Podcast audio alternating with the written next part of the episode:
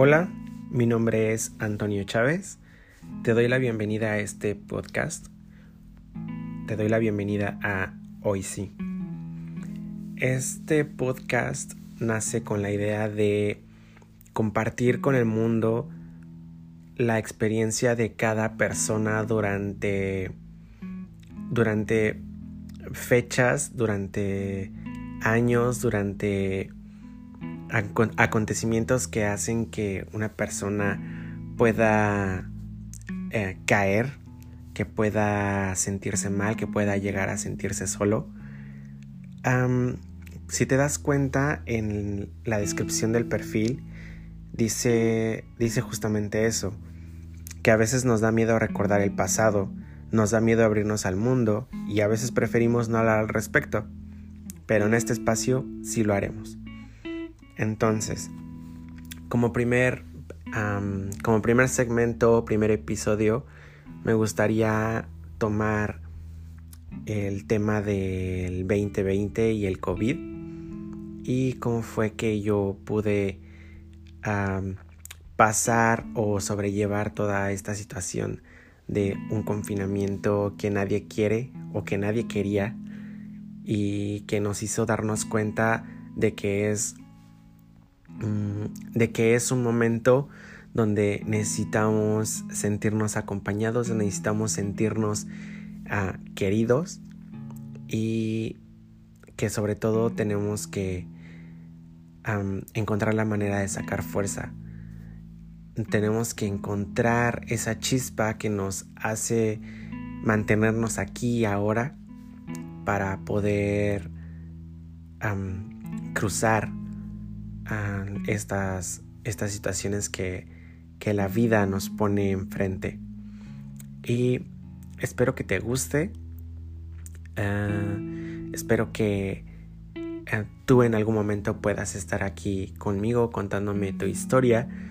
Y te invito a que dejes en los comentarios cualquier tema del que te gustaría que, em, bueno, que te gustaría escuchar aquí para poder tener al invitado correcto o, o tener más bien a todos los invitados que se puedan para poder hablar sobre el tema que te gustaría escuchar. Bueno, bienvenido. Espero que lo disfrutes.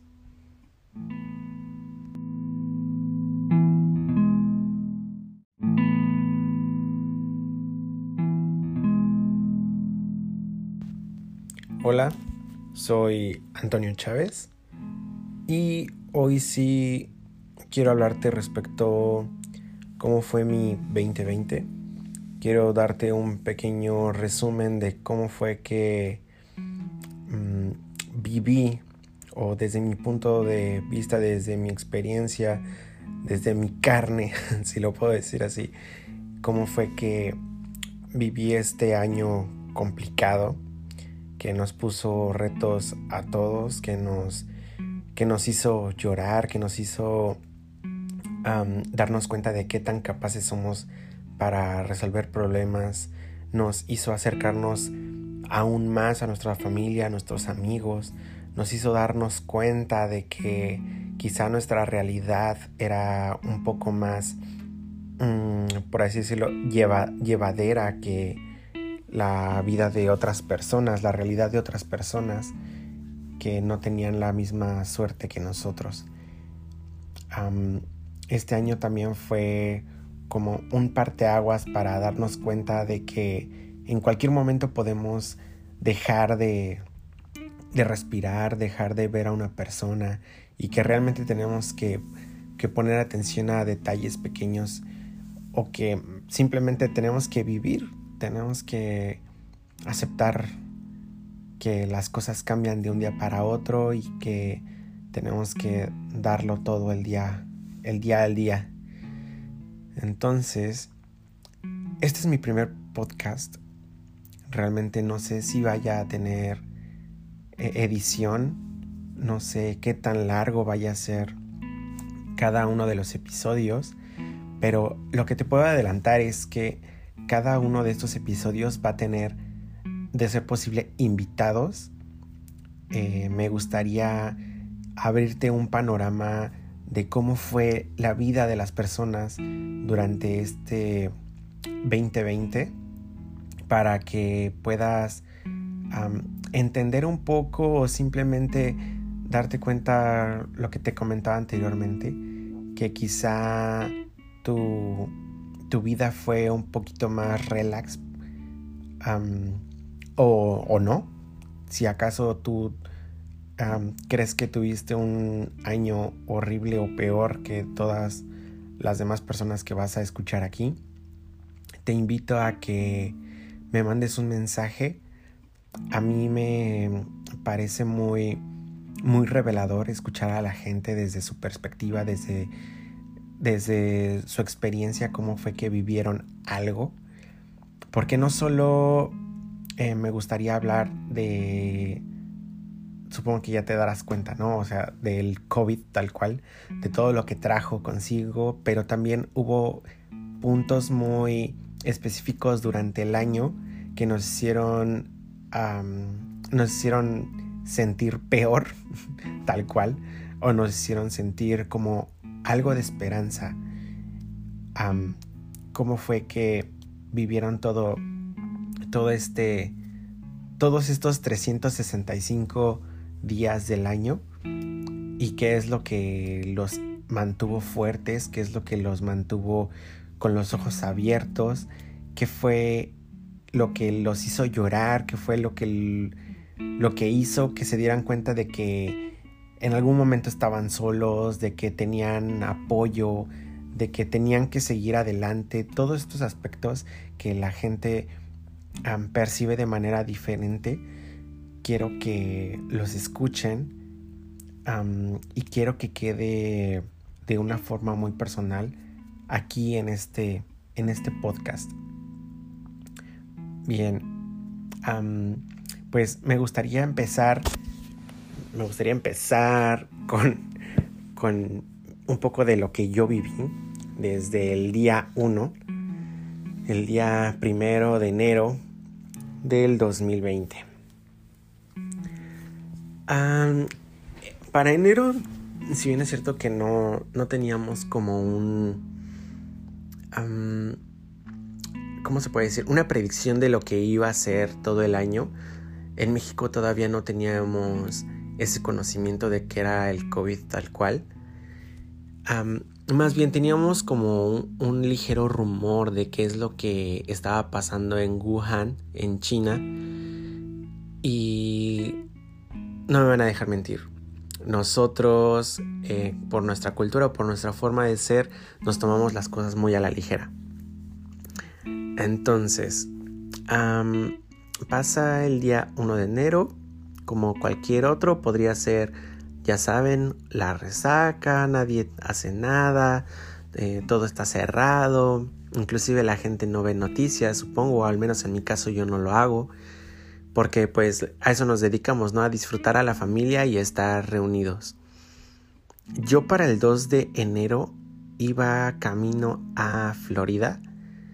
Mm, les cuento un poquito de, este viaje. Me fui por carretera y mientras viajaba hacia, el, hacia la conexión de la frontera con Estados Unidos, durante el camino venía escuchando en las noticias esta tensión que había con Corea, Corea del Sur me parece, y con el gobierno de Estados Unidos, porque estaban estaban tratando de, de iniciar o tenían como a conflictos por ahí, ya saben, eh, estos dos presidentes, estos dos líderes.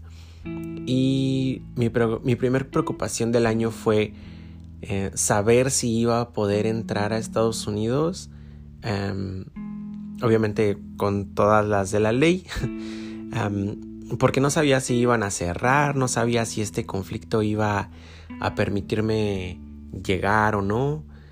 Entonces yo desde el segundo día que me decidí a, viajar a Estados Unidos, yo ya tenía una preocupación. Bueno, gracias a Dios no pasó nada, pero durante la primera semana, durante la primera semana de enero que ya estaba en Florida, en Orlando específicamente. No es cierto, miento, en Tampa.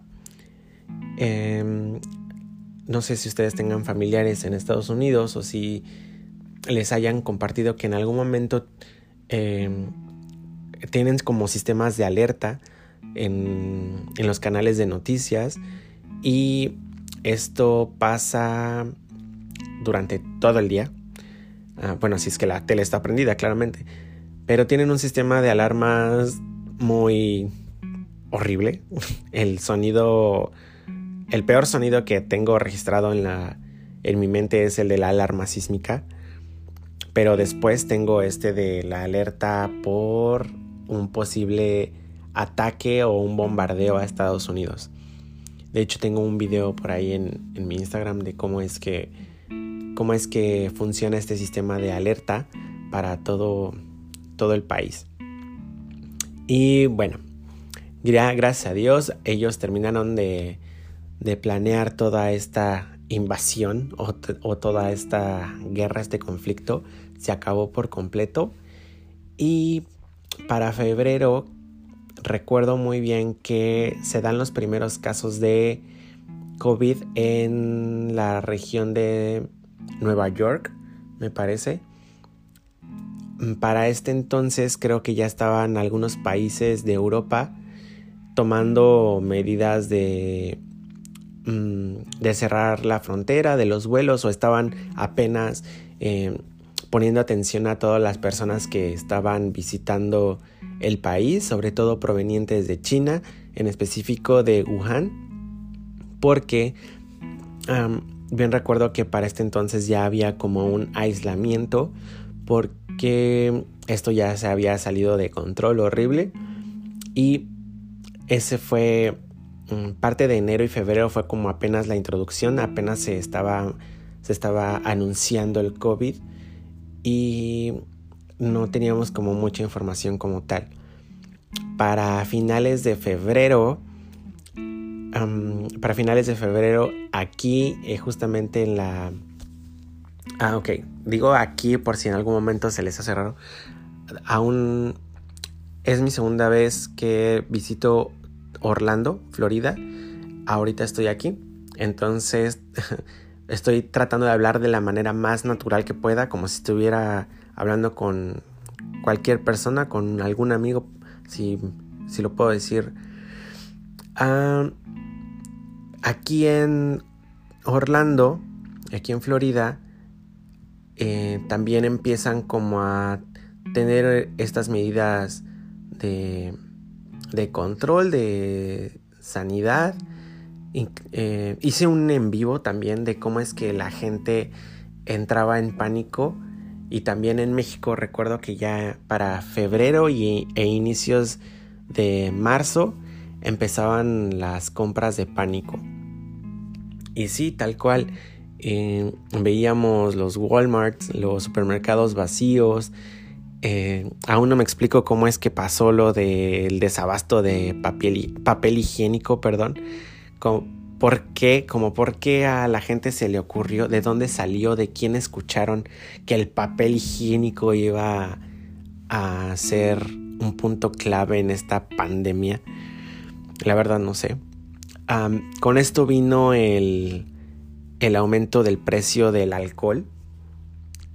Yo recuerdo haber visto en, en, Facebook algunas imágenes de que la gente estaba esperando afuera de los Oxxo y de los 7-Eleven y todos estos, eh, todas estas tiendas eh, a, que llegaran los repartidores ¿no? de, de, de cerveza y de alcohol y estaban esperando eh, a que saliera alguna promoción. Entonces vino todo esto.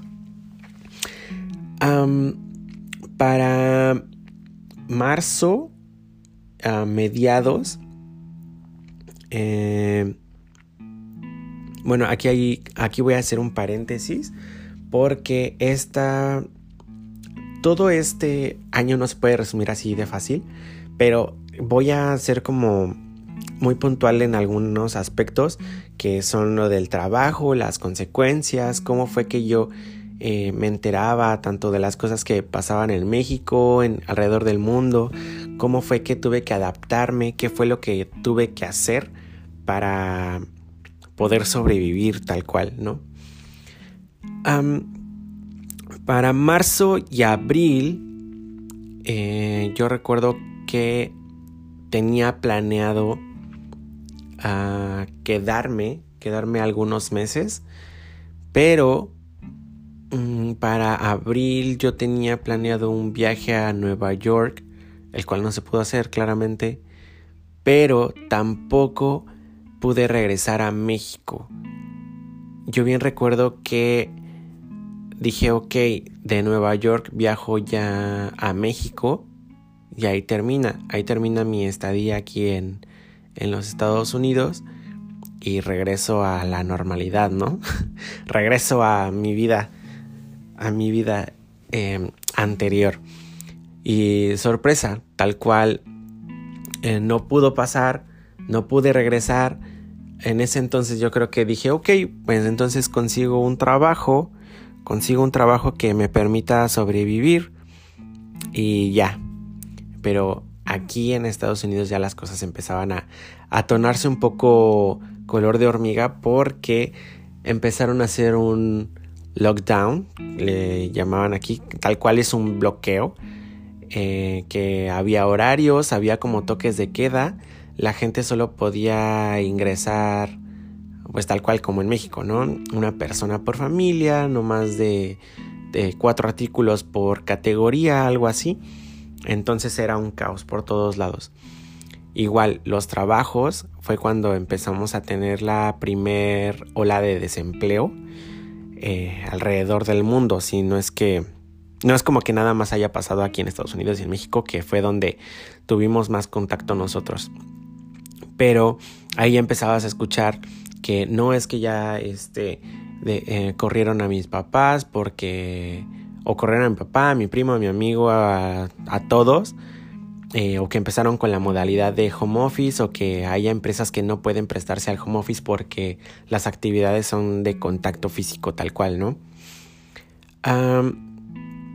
ok, aquí hago otro paréntesis porque tal cual las condiciones de trabajo, pues obviamente no son las mismas que en México que en Estados Unidos y les voy a hacer como una comparación o voy a tratar de hacer esos ah, puntos para poder hacer la comparación de México con Estados Unidos y cómo fue que ah, yo lo vivía con mis familiares, con mis amigos, tanto aquí en, Estados Unidos como en México, para tener un panorama, ¿no? Y, ok. Eh, ya estando aquí en abril, mm, mayo, empezaba todo esto a ponerse todavía peor, ¿no? En México creo que en algunas partes hubo saqueos. Eh, la gente empezó a ponerse un poco más em, nerviosa con lo, todo esto del desempleo, en lo que se adaptaban al, al home office porque creo que para las vacaciones de Semana Santa fue cuando ya la gente de plano no pudo regresar. Bueno, los niños, los niños ya no pudieron regresar a, sus clases tal cual. Entonces, aquí también en Estados Unidos tuvieron ese periodo de vacaciones y para mayo fue cuando ya eh, tuvieron que adaptarse a escuela escuela remota y todo esto. Pero aquí mm, nosotros nos quedamos sin trabajo. nos quedamos eh, como un poco cruzados de brazos porque realmente no sabíamos qué era, qué era lo que iba a pasar. Donde yo estaba eh, hubo contagios. Eh, de hecho, toda mi familia se contagió de, de COVID gracias a Dios ninguno, ninguno ningún familiar cercano falleció. Eh, al menos en, en, ese, en esos meses. Ya después vienen algunas pérdidas familiares. Más adelante que, bueno, más adelante en, en octubre, noviembre me parece.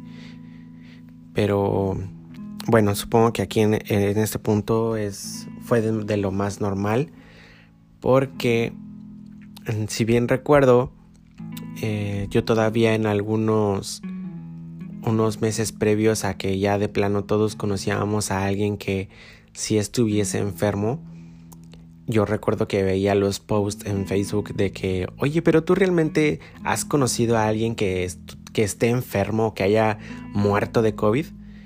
Entonces es aquí cuando dices, no inventes, ¿qué tan, qué tan poco humano tienes que ser como para eh, pedir que alguien esté enfermo para creer, para creer que mientras alguien no muera de algo, no, no crees que el problema existe. Aquí desafortunadamente la, la gente tuvo que esperar a que algún familiar eh, muriera para poder poner atención en su realidad.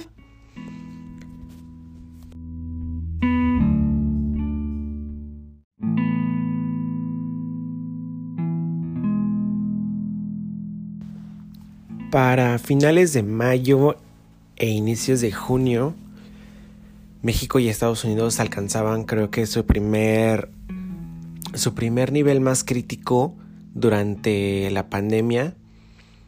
Em, unos cuantos cientos de miles estaban enfermos, ya eran positivos, ya tenían los primeros síntomas, otros tantos miles tenían como la cepa, la primera cepa del COVID y otros cuantos miles lamentablemente habían fallecido. Para estas fechas ya era muy normal escuchar que la señora, el señor o inclusive toda una familia completa había muerto, ¿no? De, de muy cerca de donde vives. Recuerdo que mis familiares de, de México me decían, no, es que, ¿sabes qué? Murió casi toda la familia de este conocido, ¿no? O que se escuchaban noticias súper tristes de que un, un, papá o una mamá eh, perdían a su pareja y dejaban tres o cuatro niños, ¿no? Ah, estas eran situaciones de todos los días y se escuchará mal, pero yo creo que llegó un punto donde nos, donde nos acostumbramos a eso, a la muerte, tal cual nos tuvimos que acostumbrar a escuchar estas noticias todos los días. Y yo recuerdo muy bien que aquí salió una noticia, o más bien como una nota, que decía que el índice, el índice perdón, de los suicidios había aumentado y sacaron un, número telefónico eh, de línea de ayuda, me parece. Y empezaban a prestar atención a que el estrés, la depresión, em, toda esta situación afectaba directamente al trabajo, ¿no? Afectaba eh, cómo desempeñabas tus actividades diarias, que también se empezó a dar un, un cuadro de estrés en niños porque justamente ellos no, no estaban preparados para ningún, más bien, ni nadie estaba preparado para una situación como esta. Ah, hay personas alrededor del mundo que nunca habían tenido una conexión tan prolongada con un dispositivo móvil. Yo les hablo eh, para empezar de de México. En muchas localidades ni siquiera hay internet. Ahora imagínense eh, poder dar, la, dar educación a tus tres hijos, ¿no? tener que conseguir tres computadoras, tres cámaras o tres laptops, eh, eh, tablets, lo que sea. y ahora imagínate el internet, ¿no? Hubo personas que se aprovecharon de esta situación, hubo personas que realmente se dedicaron a ayudar y hubo personas que realmente tuvieron que, tal cual, eh, sobrevivir. Yo recuerdo que había escuchado a, un amigo eh, que la verdad no, en el momento no lo, no lo pensé, que me dijo, oye, pero qué raro, ¿no? Que las personas de la calle no se enfermen. Y ya cuando... En el momento no recuerdo qué fue, cuál fue mi reacción. Es más, yo creo que ni siquiera le puse atención al comentario. Pero en esto, en este paréntesis quiero decirles que pues no, no es de risa, no es de mm, indiferencia, sino que quiero hacerles como una pequeña reflexión de que obviamente las personas que, que no se enfermaron o las personas en situación de calle, como tal cual como dicen que pues el distanciamiento social es parte, ¿no? Es parte clave. Y dices, ok, pues es simple. O a mí me hubiera gustado contestarle, pues no se contagian porque justamente ellos no conviven con nadie. Inclusive no sé si estén eh, conscientes de qué es lo que está pasando en el mundo. Yo, en lo personal, pues me, hace pensar, me hace sentir mal que una persona pueda llegar a opinar de esta forma, eh, de que, de decirle a alguien, ay, pero ¿por qué una persona que no tiene todavía eh, no está pasando por esto, ¿no? O sea, desearle más mal o decir por qué una persona que está mal, ¿por qué no está peor, ¿no? Si lo pueden como analizar así. Pero bueno, esta fue como un pequeño, una desviación para que puedan pensar sobre las personas que hacen comentarios así.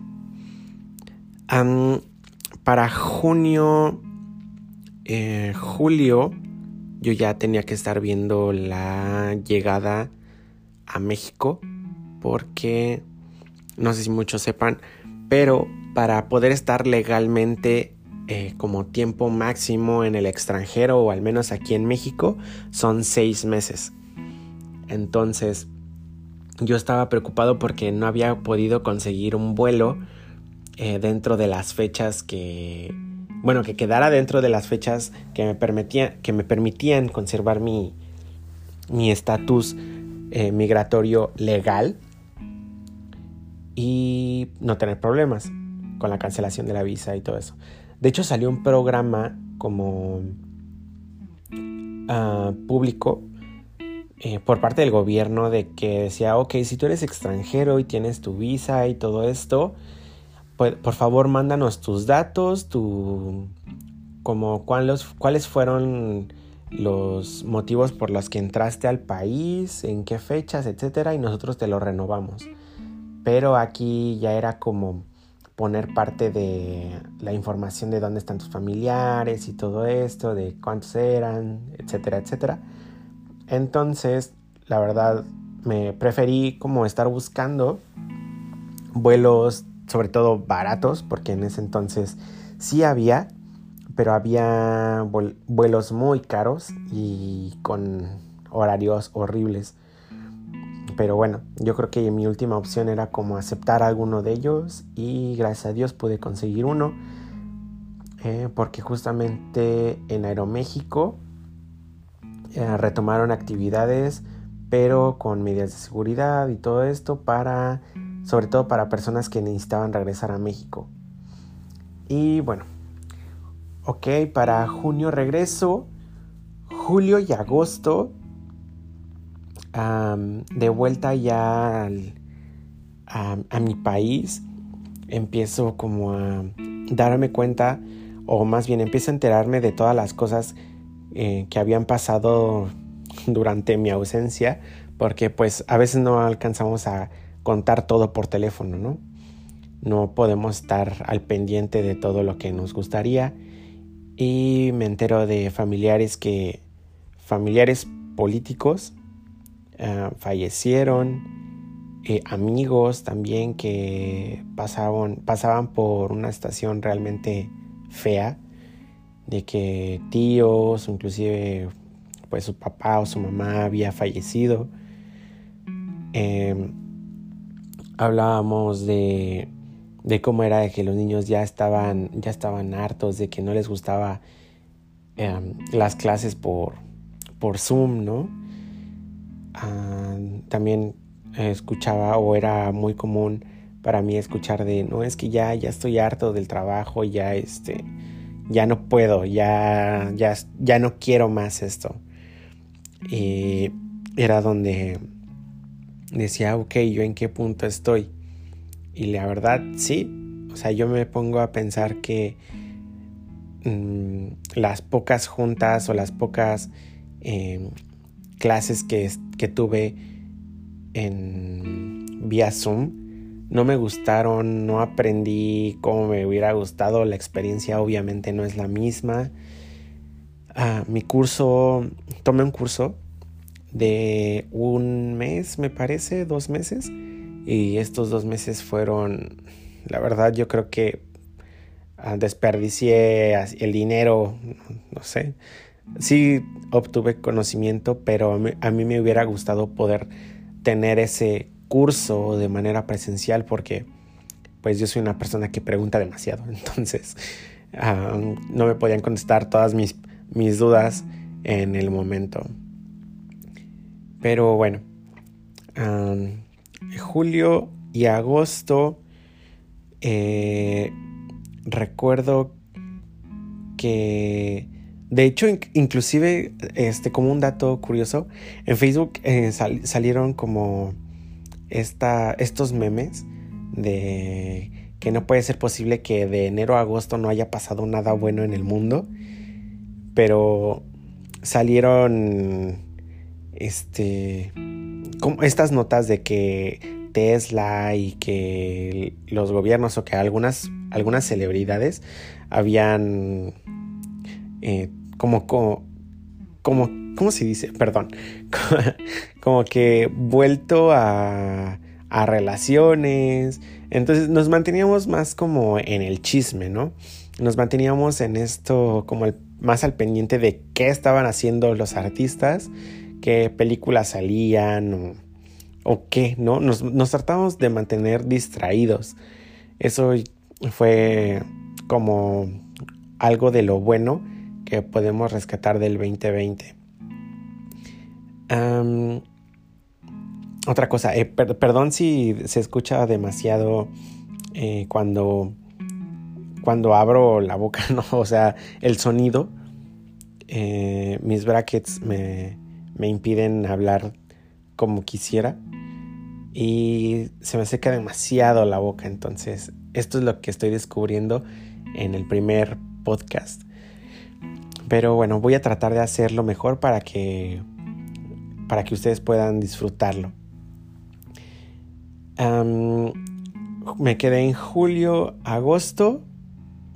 Agosto y septiembre, pues yo creo que eh, se hablaba o se estaban dando como los primeros rumores de una posible vacuna o de medicamentos que estaban como siendo em, probados para, para un tratamiento de COVID. Eh, ya queríamos, ¿no? Que el, 16 de septiembre sí íbamos, eh, sí 15 y 16 de septiembre sí íbamos a poder festejar como se debía, ¿no? Pues cuál sorpresa, o sea, había personas que no sé por qué creían que de un mes a otro se iba a solucionar todo esto. Pues ya pasamos unas fiestas nada agradables. Septiembre y octubre, pues también había todavía un poco de, em, ¿cómo se puede decir? De rechazo, porque inclusive donde yo, donde yo vivo hay personas que no creen aún, no sé por qué, no, no entiendo que siguen diciendo que es algo del gobierno, que es algo que inventaron, que es para controlar. De hecho, aquí hago otra pequeña pausa. No sé si recuerdan que salió todo esto de que ah, si ibas al IMSS te sacaban el líquido de las rodillas y que eso de las rodillas era para alimentar este no sé qué carajos de los satélites y de que la red 5G y que no, o sea, salieron cosas súper descabelladas que de plano a mí me daban mucha risa. No es como que lo llegara a creer, no, sino que no sé de dónde provienen esos chismes. O sea, ¿quién se encarga? ¿Quién se encarga o a quién le pagan para sacar todo eso? Pero bueno. para octubre y noviembre, ah, pues como que ya las personas aprendían a, a, vivir, ¿no? Ya empezaban a decir, ok, ya le estoy agarrando la onda al 2020, ya, ya sé de qué va todo, todo esto, ¿no? octubre empiezan a decir de que no fiestas, de que no salgas. Em, empezaban con las, con las clausuras de lugares. Aquí donde, bueno, donde vivo, clausuraron Walmart, clausuraron eh, muchos lugares. Muchos decían que era por parte de, de gobierno, que todos querían eh, que dieras como una, un moche, ¿no? Que eh, para que te dejaran abrir o que continuaras con tus actividades, dieras una, una lana, ¿no? Para que, para que no te clausuraran. Y ya para noviembre, las fiestas, pues igual, eh, muchas personas sí salieron a pedir eh, calaverita, ¿no? Con sus niños.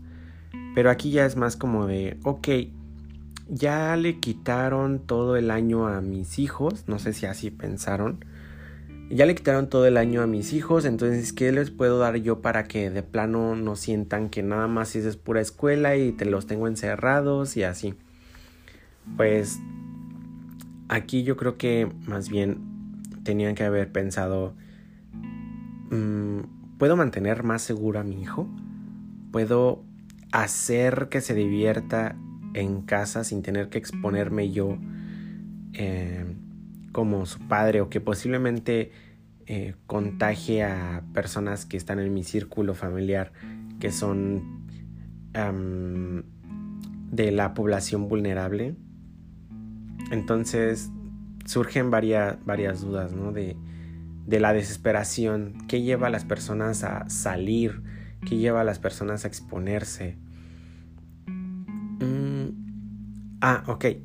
Aquí creo que ya este, olvidé mencionarles. Yo para junio cuando regreso eh, me enfermé de COVID. Aquí fue cuando toda mi familia se enfermó. Yo estuve como una semana encerrado y ya tuve tratamiento y todo, todo salió bien. Eh, no, tuve como mayor em, complicación. Y bueno, eso quería aclararlo. Em, ¿Y dónde estaba? Ok, para noviembre, eso fue lo que, lo que pasó.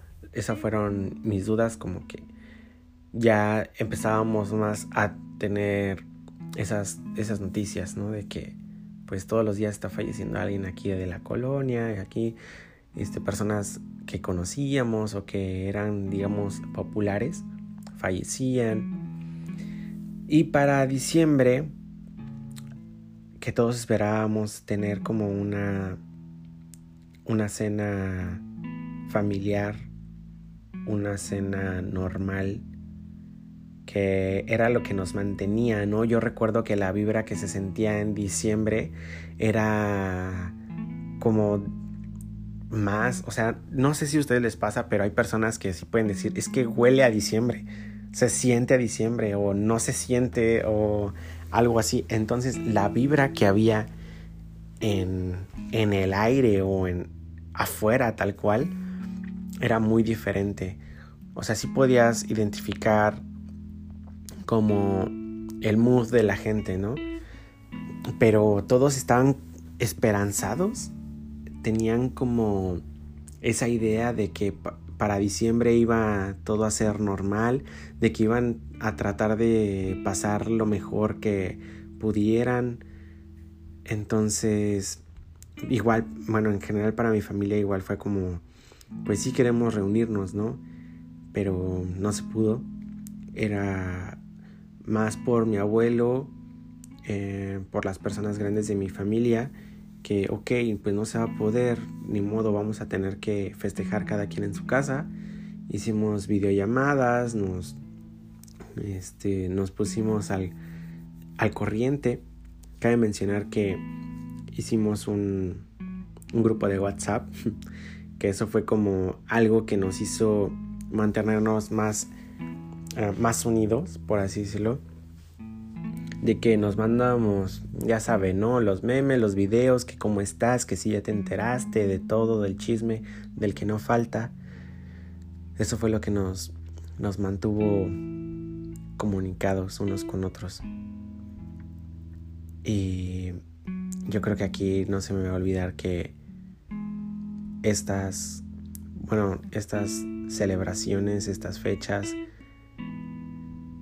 los abrazos, los mensajes que te daba la gente, se sentían vacíos.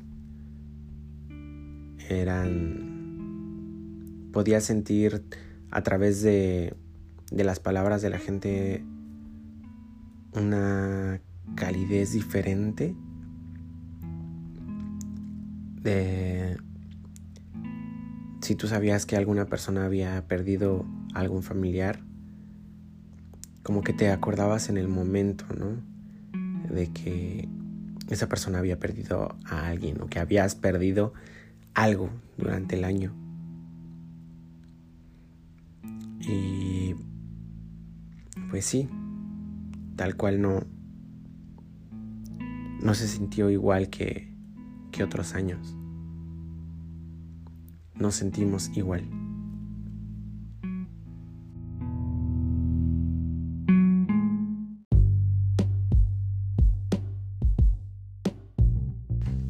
Y bueno, con esto llegamos al final del primer podcast.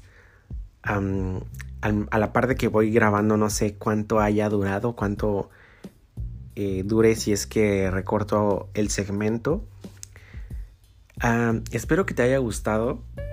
Espero que em, el motivo lo entiendas. Espero no hacerte sentir mal. Al contrario, yo creo que es mejor hablar sobre qué fue lo que nos hizo sentir mal y superarlo, ¿no? Para ya después compartirlo a compartirlo con el mundo y poder decirles, ok, yo viví esto, pero aquí estoy.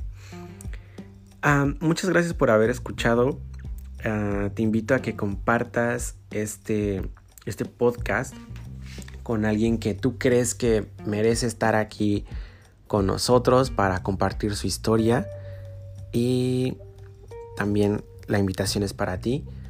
Si tú tienes algo que contar, si tú quieres contar eh, esa parte de tu historia durante el 2020 o cualquier otro tema, te invito a que me mandes un mensaje para poder compartir em, tu historia con todo el mundo, ¿ok? Y bueno, sin más, muchísimas gracias. Hasta la próxima.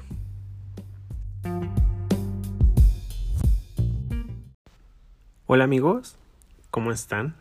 Ya ha pasado mucho tiempo desde que subí el último podcast de Eugenio, entonces se me atravesaron ahí algunas cosillas, eh, temas de movilidad, de tiempo, eh, ya estoy en México, entonces volví a mi rutina, a mi rutina diaria, entonces tuve que llegar a trabajar de lleno otra vez, entonces sí me ha costado un poco de trabajo eh, volver o retomar este proyecto del del podcast.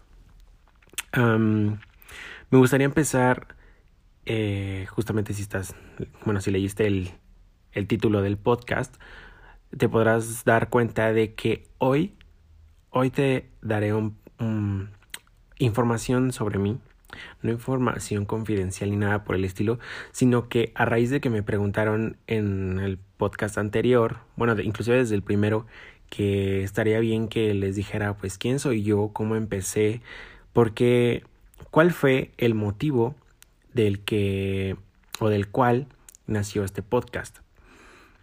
Eh, sigo recibiendo algunas recomendaciones, sigo recibiendo comentarios, consejos de todo. La verdad, sí me siento muy motivado con este proyecto y me siento súper bien porque, como yo les decía, no todo iba a ser triste. ¿Ok? todo lo que va a estar aquí en este podcast es como una parte de mi vida, pero también sobre todo es contar y compartir la experiencia en la vida un poquito de las otras personas que gracias a Dios se cruzaron en mi camino, en mi camino, perdón, cruzaron que se cruzaron en mi camino. Entonces, yo creo que poder vivir o poder escuchar a una persona es algo invaluable, ¿no? Eh, las lecciones de vida que tienes a raíz de los ojos, o más bien de la vivencia de otra persona, yo creo que es, es em, información que no puedes, no le puedes poner precio, ¿ok? Mm, se me fue la palabra, se me fue exactamente todo el guion que iba a decir. Pero bueno, o sea, como yo les dije, esto no va a tener gran edición, no va a tener como gran producción. Y no es que no me importe, sino que yo quiero hacerlo lo más normal posible, lo, más natural. Entonces, también otra cosa que quiero aclarar. Estoy grabando desde mi cuarto. No hay como un estudio tal cual. O sea, no me, no me voy a dedicar a esto, pero lo estoy haciendo como un hobby. ¿Qué quiere decir esto? Que si de repente se escucha el perro, que si pasa el camión de la basura, que si tengo que salir a, no sé, abrir la puerta o algo por el estilo, pues en la mayoría de lo posible trataré de estar, o más bien grabar, cuando yo sé que no voy a tener ese tipo de problemas, ¿vale? Entonces, vamos a empezar. Espero que te guste. Gracias por seguir este proyecto y gracias por ser parte de mi vida. Ok, pues empezamos. La primera pregunta fue, ¿quién eres? Creo que es una de las preguntas más difíciles que le pueden hacer a alguien, sobre todo en tiempos tan, tan inciertos como estos, que te ponen a prueba en todo. Pero bueno, esto ya es más profundo, más filosófico. Tal cual mi introducción sería, me llamo Antonio, Antonio Chávez, tengo 24 años, estudié la carrera de administración en el Tecnológico de Estudios, de estudios superiores, superiores perdón, de Coacalco. soy una persona que decidió renunciar a su trabajo a un trabajo después de un año con un muy buen sueldo, la verdad. Pero yo creo que muchos se van a sentir identificados cuando digo que el sueldo que te pagan no es, no amerita o bueno, no es igual al esfuerzo o al sacrificio que haces.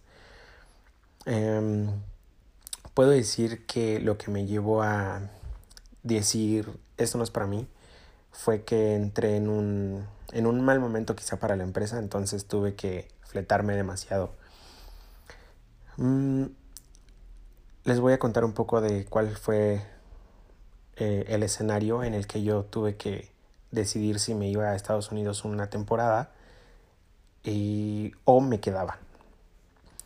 Mm, ya estaba por cumplir un año, yo trabajaba hasta Santa Fe, pero un día en el tráfico al tráfico horrible, lloviendo, sobre la avenida Constituyentes, yo venía en neutral, porque el tráfico estaba horrible.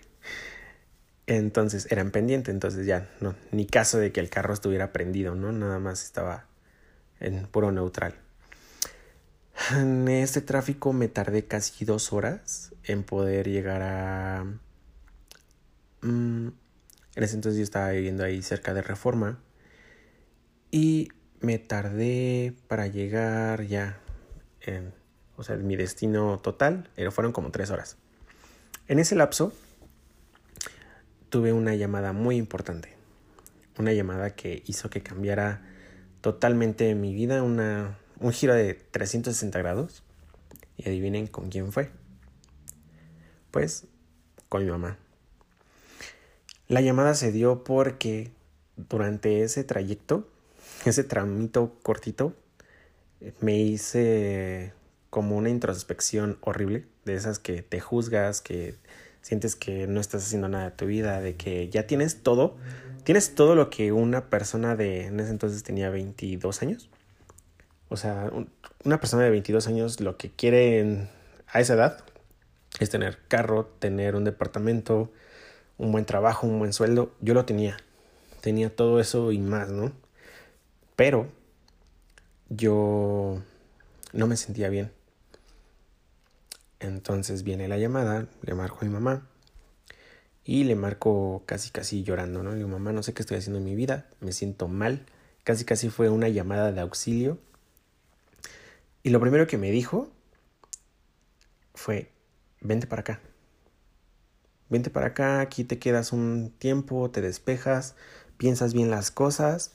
Eh, si quieres, vemos la, la opción de que trabajes aquí.